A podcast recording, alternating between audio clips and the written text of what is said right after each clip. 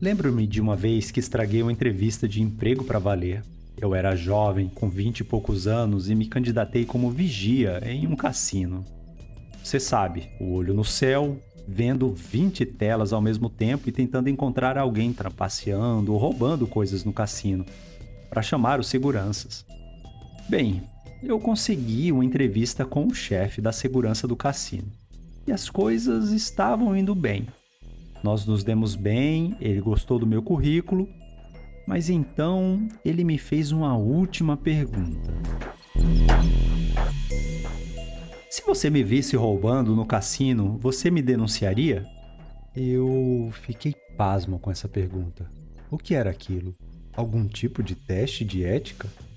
Digo, ele é o chefe da segurança, e se eu visse roubando, para quem eu denunciaria? Fiquei perplexo e sem saber ao certo como responder a isso mas eu queria muito aquele trabalho e por isso fiz um monte de ginástica mental para tentar ler seu rosto e capturar que resposta ele queria. Quero dizer, a primeira coisa que me veio à mente foi aquela citação do poderoso chefão. Ouça aí. Mike, você não pode vir a Las Vegas e falar assim com um homem como Mo Green! Fredo, você é o meu irmão mais velho e eu te amo. Mas jamais fica ao lado de alguém que esteja contra a família, entendeu? Jamais. Nunca fique contra a família. Quem você acha que começou todo o negócio do cassino? Foram os mafiosos. Então, o que aquele chefe da segurança prezava mais? A família ou a lei? É uma coisa impossível de responder. Eu me senti como se estivesse em uma mesa de pôquer cara a cara com ele, tentando ler quais cartas ele tinha. E meu trabalho era a aposta. Bem, deixei escapar, é claro que não iria denunciá-lo. Eu disse: Você é meu chefe. Com isso, ele se levantou e disse: Obrigado por ter vindo, mas estamos procurando outra pessoa. Boa sorte. E me estendeu a mão. Rapidamente percebi meu erro. Ficar do lado da família era a resposta errada e a definição de corrupção. Mesmo que ele quisesse que eu sempre protegesse a família, esse tipo de teste era muito cedo naquela situação. Eu ainda não fazia parte da família. Ficar do lado dele era tomar partido contra o próprio cassino. E se ele fosse realmente corrupto, não mostraria suas cartas assim tão cedo na primeira entrevista com alguém. Então, eu inverti minha posição e gritei: Não, não, não! Eu com certeza não iria denunciá-lo. Eu trabalho é para o cassino e não para você.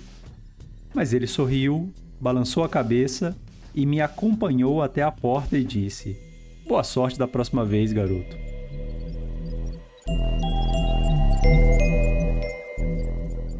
Estas são histórias verdadeiras do lado obscuro da internet. Eu sou Jack Resider e este é o Darknet Diaries.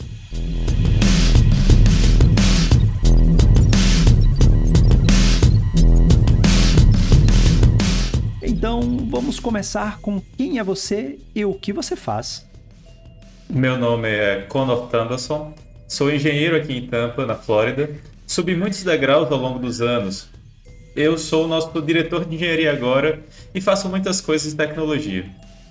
A principal coisa a se saber sobre Connor é que ele passou anos na indústria de tecnologia. Ele é um ótimo programador e por isso se tornou diretor de engenharia e está satisfeito com sua função atual. Então, ele com certeza não está procurando emprego. Seu currículo é muito bom. Ele tem uma lista completa de habilidades, além de um ótimo GitHub. O GitHub é um lugar onde as pessoas vão para compartilhar o código de programação que criaram. E Connor escreveu muito código de programação e publicou massivamente lá para outras pessoas verem. Se você for lá, poderá ver os códigos que ele vem escrevendo desde 2011. Connor acumula 51 mil postagens nos últimos 12 anos. Algo muito interessante sobre o GitHub é que você pode voltar por todos esses anos e ver cada linha de código e a data de compartilhamento. Ah, vamos lá. 14 de setembro de 2022. Você recebeu um e-mail. Sim, foi uma loucura. Eu tô sentado na hora do almoço e chegou a notificação. Com daqueles títulos de assuntos estranhos que você logo pensa que é lixo. Acho que, palavra por palavra, foi algo como: Connor, sua identidade foi roubada. Tem cara de spam, não é? Acho que provavelmente já recebi algum spam assim antes. Tipo, clique aqui para ver se sua identidade foi roubada. Pois é, eu achei logo que era spam, porque veio de um endereço que eu não reconheci. Tinha um monte de caracteres estrangeiros, malucos, e pensei: ah, vou apagar. Mas daí, antes de excluir, vi que tinha um anexo. Daí eu pensei: tô no meu telefone, e acho que dá para ver isso sem problemas, já que era um e-mail suspeito. Então, eu abri e vi que era meu currículo. Só que não. E eu pensei, isso é muito estranho. O e-mail era de um cara chamado Andrew, que também era programador, mas estava ainda começando na faculdade e tinha poucas postagens no GitHub. Andrew disse que alguém o encontrou e mandou mensagens para ele no GitHub lhe oferecendo um emprego. Quando ele fez mais perguntas, foi dito que ele tinha que agir como Connor para conseguir a vaga. Eu terminei de almoçar correndo e voltei para o meu computador para ver o Gmail. Quando expandi para ler, vi que era muito mais do que meu currículo. Era uma apresentação minha de foi muito difícil ler na primeira vez, porque era alguém tentando se fingir que era eu. Não só o e-mail estava claramente errado, mas o meu endereço era de um que estava à venda no Zillow, é, um site de imóveis, sabe? Uh, mas também era bem perto de onde eu moro. Depois foi meu currículo, foram informações sobre a empresa e depois tinha uma carta de apresentação falsa minha. Nesse ponto eu fico, caramba, o que está acontecendo aqui? Eu caí na real que aquilo era para valer, que tinha alguém que se esforçou muito para obter muito das minhas conquistas, verdadeiras e merecidas, como escola, trabalho, endereço, tudo. Mas depois misturou com muitas coisas mentirosas, o que eu acho até engraçado, porque de certa forma impulsionava meu currículo. Mas enfim, coisas que não eram verdadeiras uma mistura de mentiras e verdades em um documento enorme. Ok, uau! Eles pegaram o currículo real de Connor, mas mudaram apenas algumas coisas, como endereço de e-mail, endereço físico e algumas outras realizações.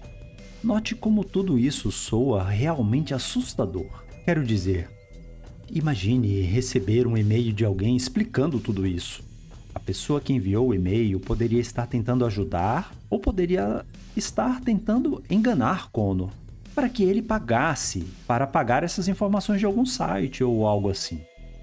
Qual seria a real intenção desse cara, o Andrew, que mandou um e-mail para Connor? Pois é. Então, foi muito estranho. Ele estava me dizendo que havia esse cara, Maris, que estava contratando ele para ser engenheiro.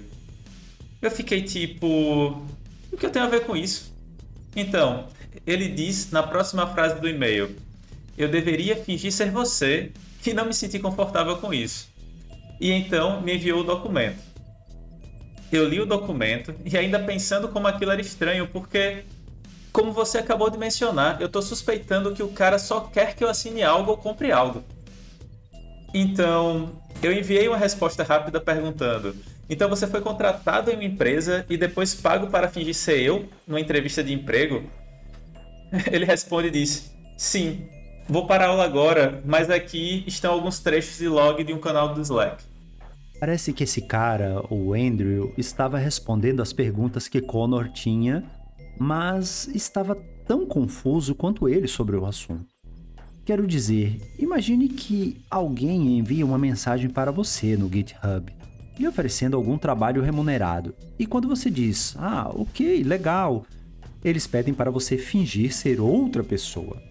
Então, Andrew estava enviando mais informações para Connor, capturas de tela do bate-papo no Slack que ele teve com esse tal de Marys.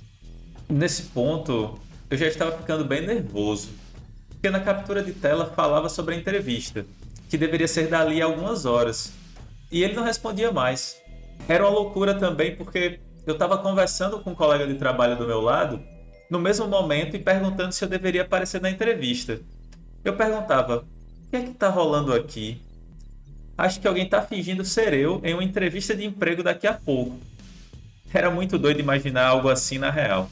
Bem, era uma entrevista por videoconferência e estava tudo configurado onde a empresa esperava que Connor aparecesse em algumas horas. A coisa ficava cada vez mais dilemática. Connor começa a se perguntar se deveria participar ou não da entrevista, só para ver o que estava acontecendo.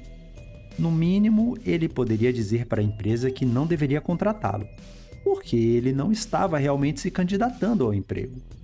Seria difícil de explicar para eles, com certeza. Todo o tempo, Connor tentava descobrir por que pegaram seu currículo para copiar. O que havia nele que tornava seu currículo tão especial? Pois é, foi isso que eu pensei e me deixou um pouco desconfortável. Eu pensava, por que no final das contas a pessoa não apenas fazia algum documento aleatório gerado por IA para ajudá-la? Connor sente que ainda precisa de mais detalhes do Andrew. Algumas coisas simplesmente não batiam. Eu estava enviando dezenas de e-mails para ele, pedindo mais informações e explicando que vasculhei as coisas todas e que tinha um monte de coisa assustadora envolvida. Eu perguntava se ele podia me falar mais alguma coisa, se podia me enviar todos os e-mails que tivesse. Mas ele tinha ido para a aula e não estava disponível. E como o Andrew se envolveu nisso? Ele mencionou que tinha recebido um e-mail frio. Tipo, apenas um e-mail aleatório, acho que de seu GitHub, onde alguém entrou em contato dizendo que estava procurando um parceiro para se juntar a ele e precisava de um pouco de experiência em desenvolvimento. Ele era um desenvolvedor recém-saído da escola e estava procurando um lugar para trabalhar. Então parecia uma grande chance. Acho que ele continuou avançando com a oferta, pois eles disseram que precisavam de um bom engenheiro que falasse inglês, e ele atendia todos esses requisitos. Andrew acabou entrando para essa suporte empresa, foi convidado para um canal do Slack e, no mesmo dia em que ele entra no canal, cerca de algumas horas depois, ele acaba recebendo um monte dessas mensagens. Agora, quando o Andrew entrou no bate-papo do Slack, foi recebido por alguém chamado PND. Essa pessoa chamada PND era um acrônimo. Ela envia mensagens para Andrew dizendo: Hey, você vai fingir ser essa pessoa porque é para um cliente que ela compartilhou comigo. É quando Andrew percebe que não queria se envolver numa mentira assim e que Connor era um engenheiro falante de inglês. Ele queria saber por que precisava fingir ser ele. O tal Marys ou PND, não sabemos quem realmente ele era, diz: Connor é um dos nossos engenheiros. Isso é um problema para você? Ele responde que sim, que isso violava sua ética. E Andrew acaba saindo e levando um monte de informações com ele. E eu fiquei pensando, como o Andrew era esse cara incrível. Ele vazou um monte de informações para mim sobre tudo isso e acho que perdeu o emprego no processo. Provavelmente não era o melhor emprego. Mas para quem procura trabalho, acho que um emprego é um emprego. Hum, eu me pergunto o quão grande foi essa decisão para Andrew. Um universitário procurando trabalho, encontrando um emprego que paga, mas tendo que recusar porque violava sua ética. Aposto que muitos universitários estariam dispostos a isso, sabe? Eu, eu me pergunto se isso seria alguma tática. Que essa pessoa, Marys ou PND, tinha como alvo universitários, porque eles precisam de experiência e trabalho e estão mais dispostos a aceitar empregos não éticos. Ah, não sei. De qualquer forma, o fato de Connor receber um e-mail como este prejudicou completamente sua capacidade de se concentrar em qualquer coisa no trabalho naquele dia. Ele teve que ir a uma entrevista que não marcou. Como você se prepara para uma coisa como essa? Na verdade, nem importava, já que não havia muito tempo mesmo para se preparar. Isso, exatamente. Acho que abri a mensagem por volta do meio-dia e a entrevista era às quatro da tarde. Quatro e meia. Foi uma reviravolta bem rápida nesse dia. Andrew enviou a Connor todas as informações para participar da entrevista. Tinha o link do Zoom e o horário e a empresa e a reunião. Eu pensando, que loucura, Bem, eu vou fazer isso com certeza. Então eu entro na sala do Zoom cerca de uns 5 minutos antes de começar e fico ali esperando. Não podia falar com ninguém ainda. Meu medo era que a outra pessoa entrasse antes do entrevistador e começasse uma guerra ali. Mas felizmente, o entrevistador apareceu cedo e me recebeu. Nós dois aparecemos no vídeo, eu sentado no mesmo lugar em que estou agora. E eu digo: Hey, antes de pularmos para a entrevista, você não vai acreditar em nada do que eu vou te dizer aqui. Vou falar bem rápido. Contei tudo o mais rápido que pude, dizendo que não me candidatei ao emprego, mas que eu era a pessoa real da documentação. Ele ficou muito confuso tentando entender o que estava acontecendo. Acho que no começo pensou que eu estava aplicando alguma pegadinha ou golpe. E eu aqui tentando deixar claro que a minha versão era legítima. Eu sou o verdadeiro Kono, mas não me candidatei para esse emprego. Ele começa a brincar comigo. Bem, seu currículo é muito bom, esperávamos que fosse uma entrevista real. E eu ali tentando explicar o que aconteceu do meu ponto de vista, que recebi um e-mail e tal. Eu perguntei para ele se podia compartilhar da sua perspectiva quem tinha se candidatado ao emprego. Enquanto estamos ali conversando, ele me disse que foi no Upwork que o meu falso eu se candidatou. Ele disse que há outro Connor Thunderson na sala de espera. Eu fiquei um pouco assustado porque agora o outro falso Connor decidiu participar da conferência e está ali na sala de espera do Zoom. Mas o entrevistador disse: Por que não muda seu nome, desliga a câmera e fica aí para ver da qual é? Era tudo o que eu queria. Genial. A ideia era dele e eu estava doido para descobrir o que estava acontecendo. Mudei o nome, desliguei minha câmera e fiquei ali quieto enquanto ele aceitava o outro Connor Thunderson. É aqui que a história fica ainda mais louca. Eu ouvi um cara com um sotaque que eu não sei de onde, mas acho que posso dizer com segurança que não era um americano. Mas não sei de onde. Esse cara então começa a dizer que é Connor Thunderson e mais que isso, ele começa a ler todas as minhas conquistas e até disse seu endereço no GitHub. O que é estranho porque eu nunca mudei meu nickname em uns 20 anos. Então eu sou iBot Peaches em todos os lugares. Ouvi alguém dizer, e isso foi bem perturbador. Eu ali quieto e ouvindo esse cara listando todas essas coisas. Ele estava lendo palavra por palavra do documento que eu tinha. Cara, não consigo nem imaginar estar nesse cenário ouvindo uma entrevista com outra pessoa fingindo ser você, tentando conseguir esse emprego. Que absurdo! Todo o tempo que o falso Connor estava falando, o verdadeiro Connor estava no mudo, ouvindo. Como ele reagiria a tudo isso? Como você reagiria nessa situação? Se eu fosse ele, estaria enlouquecendo imaginando se era uma pegadinha e querendo saber quem era aquele cara que estava ali fingindo ser eu, ou o que levou ele a fazer isso. Com certeza. Meus colegas de trabalho estavam ali conversando comigo ao mesmo tempo. Eles já estavam todos envolvidos na história e esperando o desfecho. Eu não podia mais ficar calado. Foi muito, muito difícil. Achei que eu podia sentar ali e apenas ouvir, mas liguei minha câmera e comecei a falar. Eu logo disse: Eu sou o verdadeiro Connor Thunderson. Quem é você? Não consegui, acho, falar mais do que 5 ou 10 palavras da minha boca e simplesmente desligou. Foi uma pena, porque eu queria muito descobrir se podíamos apenas ter uma conversa franca, mas ele saiu da ligação imediatamente. E o que passou pela sua cabeça depois daquela entrevista? Pensei no fato desse outro Connor que entrou na ligação, um falso eu. Fiquei muito confuso porque inicialmente tive a impressão de que aquele cara com quem eu vinha falando, o Andrew, podia ter decidido entrar na ligação e seguir com aquilo.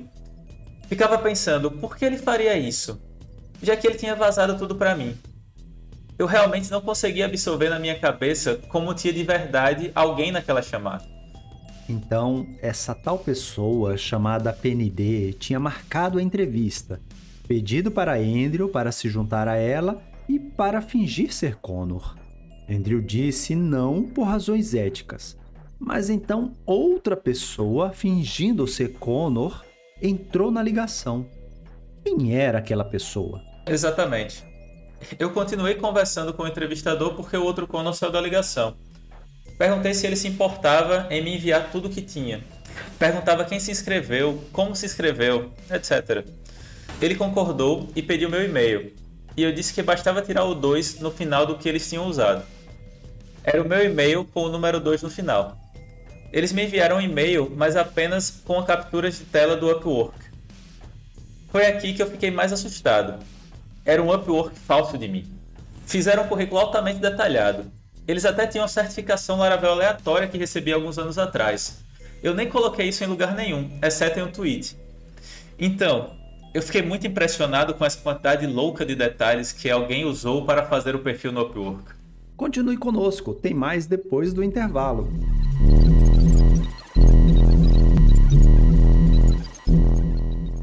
Sabia que hackers podem ficar meses dentro de sua rede sem ser percebidos? Isso ocorre porque a maioria dos ataques envolvem a obtenção de alguma credencial privilegiada, cujo uso não levanta muitas suspeitas. Garantir que somente as pessoas certas tenham acesso a essas credenciais, especialmente as que são compartilhadas entre muitos administradores, e saber exatamente onde, quando, como e por que ela está sendo usada é uma tarefa que beira o impossível se sua organização não tiver um sistema de PAN Privileged Access Management.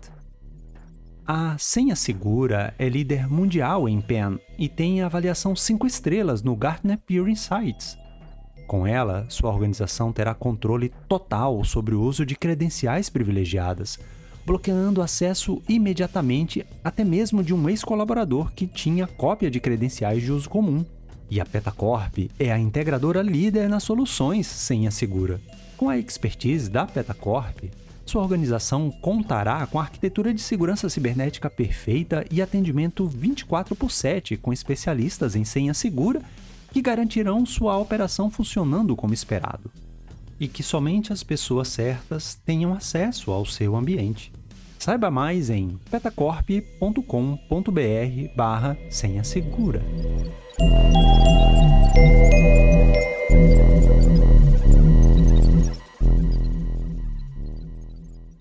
Recapitulando, alguém fez um perfil no Upwork usando o currículo e as informações de Connor e estava usando esse perfil falso para se candidatar a empregos reais e, em seguida, conseguir que outra pessoa agisse como Connor para o trabalho. Então, essa pessoa se sentaria em uma entrevista e fingiria ser Connor. O Upwork é um lugar onde os freelancers podem procurar empregos, desde design até TI ou profissionais jurídicos. Os freelancers fazem uma conta listando suas habilidades e dizem os temas dos projetos que estão disponíveis para trabalhar. Alguém envia uma mensagem ao freelancer sobre um trabalho, ou um trabalho é publicado no Upwork e os freelancers podem se inscrever naquele trabalho. Alguém criou uma conta no Upwork usando os detalhes de Connor, alguns reais, outros falsos, e se candidatou a empregos dizendo: Olha como meu perfil é ótimo, eu quero trabalhar para você. Eu nunca tinha usado o Upwork, apenas ouvi falar dele na época. Então, eu também estava pesquisando o que era esse site. E sim, assim como você descreveu, parecia que era um tipo de ad hoc se candidatando a um emprego como se fosse eu. Agora eu já tinha capturas de tela da minha conta falsa do Upwork, incluindo uma foto real minha que foi usada num trabalho recente. Agradeci ao entrevistador por me deixar participar da ligação e escrevi outro grande e-mail para o Andrew, onde honestamente perguntei se era ele na ligação já que eu realmente não tinha ideia do que estava acontecendo e porque eu realmente não conseguia imaginar um terceiro Connor na ligação. Andrew, depois que volta da aula, responde e me dá uma tonelada de informações. Ele não apenas me envia todos os e-mails que ele trocou com essa pessoa chamada Maris para estabelecer esse emprego falso, mas também me envia capturas de tela de todos esses canais do Slack, onde ele só entrou naquele dia como parte de entrar nesse tipo de trabalho remunerado. Então, agora eu basicamente tenho capturas de tela do Upwork, capturas de tela do Slack e capturas de tela de e-mail. E quando Connor examinou as informações enviadas pelo Andrew, percebeu que algumas das pessoas que se comunicavam com Andrew também pareciam ser imitadores. Por exemplo, Marys era uma pessoa real com um bom GitHub e outras coisas, mas provavelmente não era a Marys real que estava enviando mensagens para Andrew. Era um círculo interminável de saltos entre e-mails falsos. e ia ficando cada vez mais louco enquanto eu tentava seguir o fio. Porque não podia confiar em nada. Todo mundo era falso. A pessoa com quem Andrew falava nem mesmo era Marys, porque Marys era apenas um personagem. Então eu não tinha noção de quem era real ou não. Muitas dessas trilhas pareciam voltar para a pessoa no aplicativo de bate-papo do Slack, que se autodenominava PND. Foi PND que disse a Andrew para se passar por Connor para o trabalho. E ele também estava dizendo aos demais o que fazer naquela sala do Slack. PND também pode ser Marys. Não sei, mas parece que o PND tem um site chamado PND Design, que oferece serviços de codificação e web design. E isso dá a Connor um novo tópico para investigar.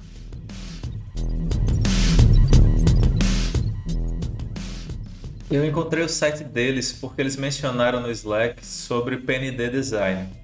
Eu tentei achar o básico, descobri outros sites que o PND Design construiu e descobri quem era o dono. Acabei encontrando esse dono, mas eu liguei para eles uma ou duas vezes e ninguém nunca atendeu. Enviei e-mails e ninguém nunca respondeu. Não sabia mais o que fazer e eu só queria falar com alguém associado a esse PND Design. Mas eles não retornavam nenhuma tentativa de contato. Não lembro se coloquei no post do blog, mas liguei para vários números que estavam no documento do Andrew e davam em embaixadas americanas em países estrangeiros. Era muita loucura. Eu tentando falar com essa empresa e dando embaixadas. Muito estranho. Dar um número de telefone falso. Eu amo isso. Isso me lembra essa cena do clássico filme Os Irmãos Cara de Pau. Ouça aí. Os tiras têm seu nome, endereço. Não, meu endereço não. Falsifiquei a minha licença. Lá consta West Adson 1060. West Adson 1060? Mas é o do estádio. Bom, acho que eu vou dormir. Um bom criminoso sempre enganará as pessoas usando uma informação falsa que parece ser real. Isso. Enquanto isso, eu tentava ver os sites que o PND Design construiu e eles tinham uma estranha obsessão por desabilitar o clique com o botão direito. Para mim era uma técnica muito obsoleta. Mas eu fui encontrando todos esses sites e acho que eram centenas e todos desativavam o botão direito do mouse.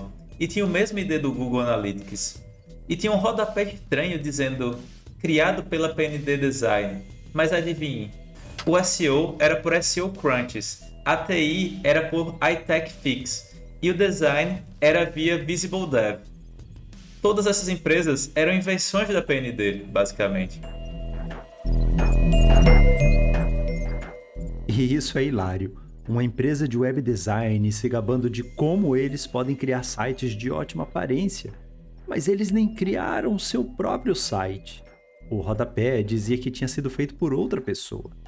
Connor não tinha certeza do que estava acontecendo, mas pensou que talvez as empresas estivessem contratando um indivíduo para construir seus sites e que então transferiria a execução do projeto para a PND Design mas ele não tinha certeza, e era tão frustrante ver todo esse quebra-cabeça não finalizado. Mas Connor fez a única coisa que podia. Começou a enviar e-mails para empresas com as quais a PND afirmava ter trabalhado. Ele escrevia e-mails dizendo: Olá, sei que isso vai soar extremamente estranho, mas acredito que estou tendo a minha identidade roubada. Não sei como explicar, mas você pode responder a uma pergunta simples? Uma empresa chamada PND Designs construiu seu site? Achei que fosse uma pergunta bem simples, mas infelizmente algumas pessoas me disseram coisas grosseiras como vá cuidar de sua vida, me ignoraram ou se recusaram a me ajudar. Mas um cara que eu acho que depois de conversarmos por alguns e-mails percebeu que eu era uma pessoa real e finalmente me respondeu. Sim, nunca havíamos trabalhado com essa empresa antes. Então eu percebi que não podia confiar em nada do que estava registrado no canal do Slack. E nessa sequência de e-mails, porque a história continuava a ir para caminhos estranhos. As coisas iam ficando mais estranhas. A tal PND no canal Slack era realmente afiliada à PND Design ou estava apenas se passando por essa empresa também? tantas camadas de falsidade e personificações acontecendo aqui que é muito difícil saber o que é real e em quem confiar. Mas depois eu senti que tinha feito uma boa pesquisa. Eu tinha rastreado quem eu achava que estava envolvido e o que estava acontecendo. Tudo graças ao Andrew ter me mandado o material. Vi que já tinha informações suficientes para colocar isso tudo no meu blog e tornar público. Connor tentou entrar em contato com tantas pessoas envolvidas, mas então percebeu: ei, espere, por que não entrar em contato com o Connor? Não o verdadeiro Connor, mas o falso Connor, aquele que estava se passando por ele. Então Connor enviou uma mensagem para o Connor. Enviei um e-mail para mim mesmo, meu e-mail falso com o 2 no final. Com certeza essa conta era do meu eu falso. Ele respondeu: Não me lembro exatamente, mas acho que ele disse que eu era fofo ou algo assim. O que eu acho a coisa mais estranha, porque eu tô furioso com isso e respondo essa brincadeira. Publiquei essa captura de tela e foi o que muitas pessoas no Reddit e no Twitter mais gostaram. Aquela captura de tela aleatória de mim mandando e-mail para mim mesmo. A resposta completa que ele recebeu do falso Connor foi: Desculpe, mas você tem um ótimo GitHub e parece fofo. Claro, a primeira reação de Connor é a raiva, mas talvez haja um pouco de informação útil nisso. Quando terminei aquela postagem no blog, a história ficou novamente mais estranha, porque a postagem disparou para o topo do Hackers News no intervalo de uma hora e meu pobre servidor Linode caiu. Nunca tinha recebido mais de mil acessos e agora estava com 20 mil, ao chegar ao topo do Hacker News, muitas pessoas se ofereceram para participar da investigação e pesquisa. De repente, eu tinha pessoas de todos os lugares me mandando mensagens, de outros e-mails semelhantes e Slacks e mensagens semelhantes, mas nomes diferentes. Aí eu notei que era uma grande história, porque as pessoas estavam me dando exemplos pessoais onde eles eram o entrevistador. Uma pessoa disse que entrou numa ligação com alguém porque eles queriam falar dessa forma, um cara de uma empresa aleatória conversando com um entrevistado que não sabia o motivo de estar na ligação ou quem ele estava falando, sabe? E a pessoa estava lá fazendo perguntas sobre por que ela estava lá. Que loucura isso, porque se você não sabe por que está participando de uma chamada, exceto por receber um documento alguns minutos antes de estar lá, isso fica evidente. Outras pessoas estavam me dizendo que moravam mais ou menos onde fica a PND Design, e que podiam visitar o escritório para mim. Fiquei agradecido por este apoio. Então, Connor começa a descobrir todos os tipos de coisas novas sobre esse mistério, com a ajuda de pessoas na internet.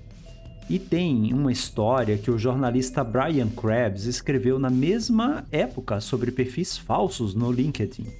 Depois recebo um link para o Brian Krebs com toda aquela pesquisa que ele fazia sobre perfis falsos no LinkedIn de mais de 100 mil, 200 mil deles. Muito doido. Existem essas pessoas fazendo perfis falsos no LinkedIn, no Upwork, uma enorme rede. Eu acabei sendo uma pessoa um pouco mais conectada do que a maioria. Do que a maioria das pessoas que não sabem que isso pode estar acontecendo com elas. De terem sua identidade roubada para obter um emprego. Este é um artigo bem interessante. O LinkedIn é onde as pessoas vão procurar empregos e fazer contatos, mas há uma grande quantidade de perfis falsos sendo criados todos os dias. E esses perfis são muito difíceis de identificar, porque são metade gerados por IA e metade reais. Eles pegam algumas informações reais de certas contas no LinkedIn, mas depois mudam algumas coisas nelas. Essas contas falsas começam a criar conexões e se juntar a grupos, e então as contas falsas começam a se candidatar a empregos, empregos reais. E é uma verdadeira dor de cabeça para o LinkedIn tentar descobrir quem é real e quem é falso. Os comentários neste artigo do Brian estão cheios de pessoas dizendo como elas tiveram um monte de pessoas falsas se candidatando a empregos onde trabalham e os recrutadores precisam fazer uma etapa extra para verificar a identidade real das pessoas. O que me faz pensar: como exatamente alguém pode realmente conseguir um emprego usando o nome de outra pessoa? Nos Estados Unidos, por exemplo, você tem que preencher documentos fiscais e outras coisas que, se você trabalhar lá, não vai conseguir falsificar. Para onde vão os contra-cheques, por exemplo? Imagine que dê tudo certo e você acabe contratando um falso eu. Podemos dizer pelas conversas do Slack que o Andrew fez uma entrevista com sucesso, porque ele não precisa de nenhuma experiência técnica no momento. Os requisitos técnicos são devolvidos no próprio Slack, onde é possível que muitos engenheiros estejam esperando para fazer qualquer tarefa, um tipo de terceirização. Então a pessoa está basicamente se tornando proprietário do projeto, um gerente que conduz outros programadores e é apenas a pessoa que fala inglês. Esse é um formato de design de negócios que acontece e funciona em muitos lugares. Então, por que haveria a intenção de esconder, não é? Imaginei que poderia ser alguma característica do Upwork, onde é mais fácil contratar um indivíduo que talvez esteja disfarçado de empresa. Mas ainda tem a questão do pagamento. Quais os números legais, CPF, CNPJ usados? Não acredito que se consiga um emprego regular assim e receber com bitcoins. Nomes reais precisam aparecer. Com a postagem que fiz no blog, mais e mais pessoas estavam relatando casos assim, de receberem e-mails com convites para situações semelhantes. Houve um tempo em que eu estava tentando encontrar alguém em um desses sites de freelance para fazer um videogame para mim. E encontrei pessoas alegando serem americanos com grandes habilidades de programação. Mas então, quando pedi um telefonema, a história mudou rapidamente para uma pessoa na Índia. E também não era uma única pessoa, mas toda uma equipe pronta para trabalhar no meu projeto. Então, o que Connor disse pode ser o caso aqui. Faça com que Andrew seja o falante de inglês americano simbólico, e em seguida eles podem se apresentar como americanos para solicitar valores mais altos. Às vezes as pessoas hesitam entre ingressar em outra empresa ou trabalhar com elas, e entre fazer um contrato rápido individual. Mas, e se você estiver trabalhando individualmente, mas se escondendo atrás de uma empresa sem autorização? Eu acho que talvez seja uma atração no Upwork. É que você consegue esses indivíduos, até mesmo perfis falsos de mim, que chegam com ofertas muito baixas de trabalho dizendo serem freelancers. Eu posso fazer todas essas tarefas e tenho um ótimo currículo, mas você mal sabe que, se contratar esse indivíduo, poderá ter uma equipe de desenvolvimento inteira atrás de você com a qual você nunca vai encontrar, conhecer nem interagir. Essa foi minha conclusão atual sobre isso. Ok, mas voltando ao e-mail que o falso Connor enviou ao verdadeiro Connor, dizia que ele tinha um ótimo GitHub e que parecia fofo. Bem, vamos deixar de lado essa parte de parecer fofo. O grande GitHub é o ponto curioso para mim. Como eu disse, Connor contribuiu com código 51 mil vezes no GitHub nos últimos 12 anos. Isso, eu acho, é o que seria esse ótimo. Afinal, você não pode voltar no tempo no GitHub e postar código no passado.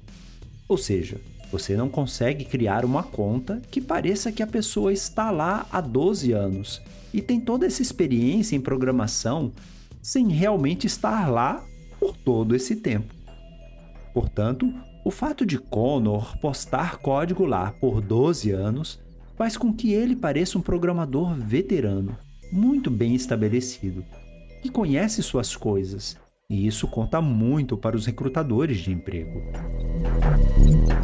No GitHub é definitivamente mais difícil fazer perfis falsos porque você pode olhar para trás no perfil da pessoa. No meu, você pode ver uns 10, 15 anos de histórico de commits. Acho que mais copiando e colando. Mas, mesmo que você pegue todos os repositórios, vai ver um gráfico histórico bastante vazio de uma conta nova. Talvez seja exatamente por isso que meu perfil foi um alvo, porque tinha um grande histórico. Sim, também acho. Não dá para fingir isso facilmente. Uma reputação de longa data de enviar código para o GitHub é atraente para os empregadores. Então, é exatamente por isso que acho que Connor teve sua identidade roubada. Alguém, não sei se PND ou Marys, viu o GitHub do Connor e gostou, por isso copiaram a identidade dele.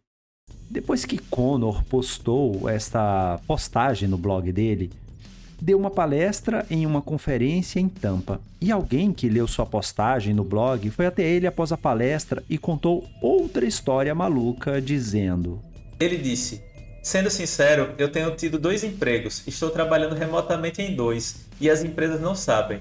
Ele havia investido nesses switches para mexer com o mouse em dois computadores ao mesmo tempo. Ele queria dizer que não achava que estava fazendo nada de errado. Pensei como isso é doido, porque não tem como fazer esse controle de trabalho remoto. Também me deparei com esse mesmo assunto. Recentemente encontrei o subreddit chamado r/overemployed, que significa sobreempregado. E é sobre pessoas que estão apostando em trabalhar em casa, tendo dois empregos em tempo integral ao mesmo tempo. Ou seja, eles vão trabalhar das 9 às 17 horas, mas estão trabalhando em dois lugares diferentes ao mesmo tempo. E nenhuma das empresas sabe que, na verdade, estão passando metade do tempo em outra empresa. Sim, há artigos neste subreddit r/overemployed que dizem coisas como parecer produtivo quando você não está no teclado e outras coisas, como ter mouse jigglers movendo o mouse para você ou como automatizar algumas das tarefas para parecer produtivo. Eles também têm listas de quais empresas são tolerantes ao excesso de empregos. Uma das postagens mais importantes é de alguém dizendo que agora trabalha em cinco empregos, gerando um total de 1 milhão e 200 mil por ano, e explicando como fez isso. E ele ainda responde a qualquer pergunta que fizerem.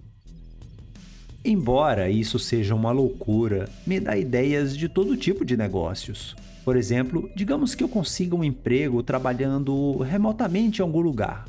Mas aí eu terceirizo o meu trabalho para outra pessoa que queira fazê-lo pela metade do salário. Sim, se eu pudesse fazer isso, por que não conseguir outro emprego e terceirizar isso para mais uma outra pessoa? Agora eu tenho todos esses empregos, mas na verdade não estou trabalhando, outra pessoa está fazendo isso por mim.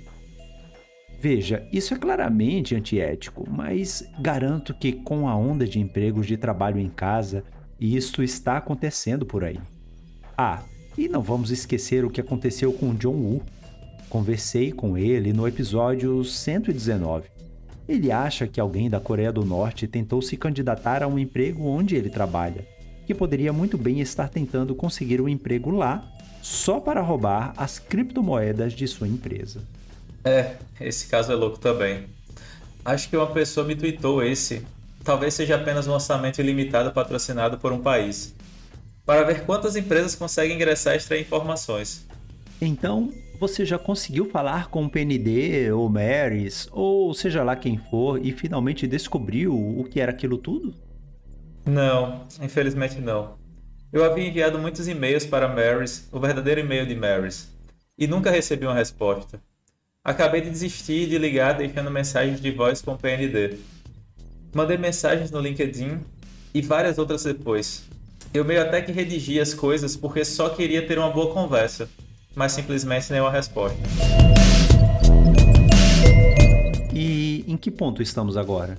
Sim, hoje apenas continuo pesquisando coisas que as pessoas me enviam e examinando essa lista enorme de cerca de uns 100 websites.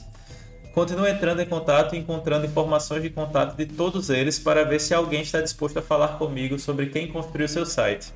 Como foi a interação e toda a comunicação entre eles e a empresa para tentar descobrir mais. Mas muitos são e-mails falsos, documentos genéricos e sem informação verdadeira. Que tempo estranho estamos vivendo, não é? Este mundo moderno em que estamos agora, onde trabalhar em casa é mais popular do que nunca, mas que parece estar trazendo um novo conjunto de golpes tudo pode parecer golpe agora. Acho que se você não estiver se apresentando bem, por algum motivo qualquer, mesmo que você não esteja tentando enganar alguém, podem lhe acusar de farsa. Sou do tipo que já considero fraude apenas mentir com a intenção de fechar um contrato. Se você for um empregador, deve ter muito cuidado com as pessoas que estão se candidatando para seu negócio, porque elas podem não ser reais. Se eles estão dizendo ser alguém, melhor que verifique novamente. Cruze informações e faça entrevistas separadas mantenha-se seguro lá fora. Nosso mundo continua mudando e se tornando mais difícil de navegar.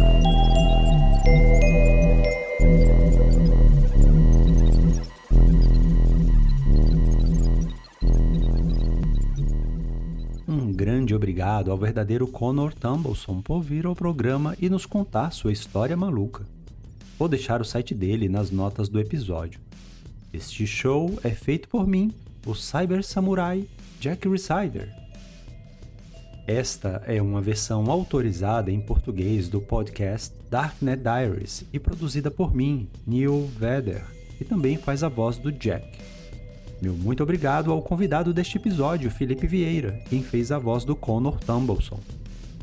O Contos da Dark Web também esteve presente na Campus Party Brasil no dia 29 de julho de 2023. Procure no YouTube por Contos da Dark Web Campus Party ou clique no link nas notas do episódio. Meu super obrigado a Uzi Telecom por viabilizar este momento e acreditar neste projeto. Por que o desenvolvedor faliu? Porque ele usou todo o seu cache